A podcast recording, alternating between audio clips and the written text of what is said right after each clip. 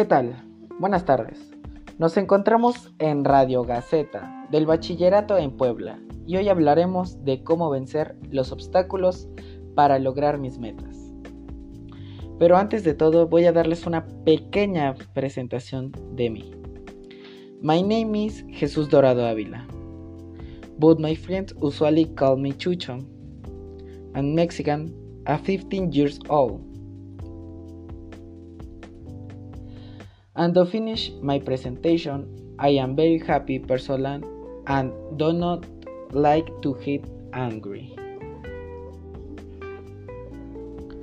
Bueno, como les decía al principio, hoy vamos a hablar cómo vencer los obstáculos para lograr mis metas.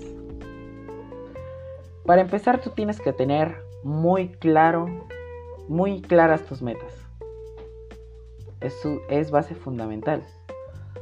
Porque, por ejemplo, imagínate, quieres estudiar gastronomía, la estás estudiando y después ya te aburre y después quieres estudiar esto. No, no, no, no, no. Tienes que autoconocerte, saber lo que quieres tú para tu futuro. Eh, algo fundamental también es aprender otro idioma. Por ejemplo, el idioma inglés. O sea, es base para una, una comunicación efectiva con otras culturas. ¿Me entiendes? Porque si tú vas a cualquier lugar de este mundo, saben hablar inglés, o sea, vas a una entrevista de trabajo y te preguntan qué tan fluido es tu inglés. Al aprender inglés, aumenta tu confianza, entrena tu cerebro te puede ayudar a vivir, trabajar o estudiar en el extranjero.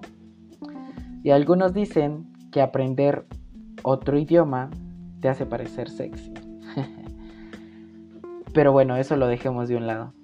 Entonces, aprender inglés es fundamental para cumplir tus metas. En el año que estamos, 2021, la tecnología está muy avanzada y eso nos ayuda muchísimo. Por ejemplo, ¿quieres estudiar derecho? Pues puedes tomar un curso en línea de derecho, puedes investigar qué es el derecho, cualquier cosa. Por algo está la tecnología, tiene los teléfonos, las computadoras, las tablets, todo te ayuda, ya todo es tecnológico. Y eso nos ayuda demasiado ahorita. La importancia de la salud, la, alimentación y la condición física. Eso es muy importante. Porque imagínate, quiere, tu meta es ser futbolista y no tienes buena condición física, no vas a poder. No tienes buena alimentación, no vas a poder. No tienes buena salud, no vas a poder. Todo, todo, todo es importante. Tienes que hacer ejercicio para tener una buena condición física salud, hacer todo, todo, todo. Alimentarte bien. Y no solo para el fútbol, o sea, para otras cosas. Y como les decía del idioma inglés, también podemos hablar de nuestras lenguas indígenas. Muy hermosas, por cierto, ¿eh? Pero como ustedes sabrán, acá hay personas que no, no, respetan, no discriminan las lenguas. O sea, no entiendo eso.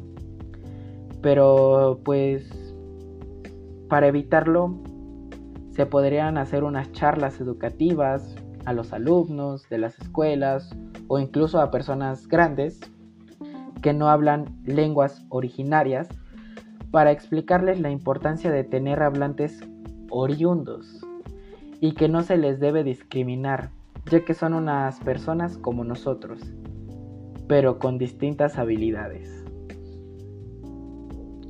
Y por último, les voy a dar un pequeño un pequeño spot.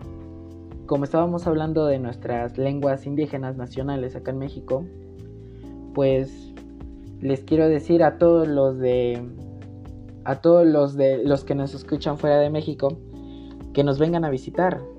Tenemos una linda cultura Por ejemplo, en Ciudad de México tenemos eh, las, las pirámides de Teotihuacán, tenemos Xochimilco, en Yucatán hay los cenotes, son hermosos, Cancún, o sea, tenemos muchas cosas hermosas dentro de este país. Muchas gracias y hasta luego.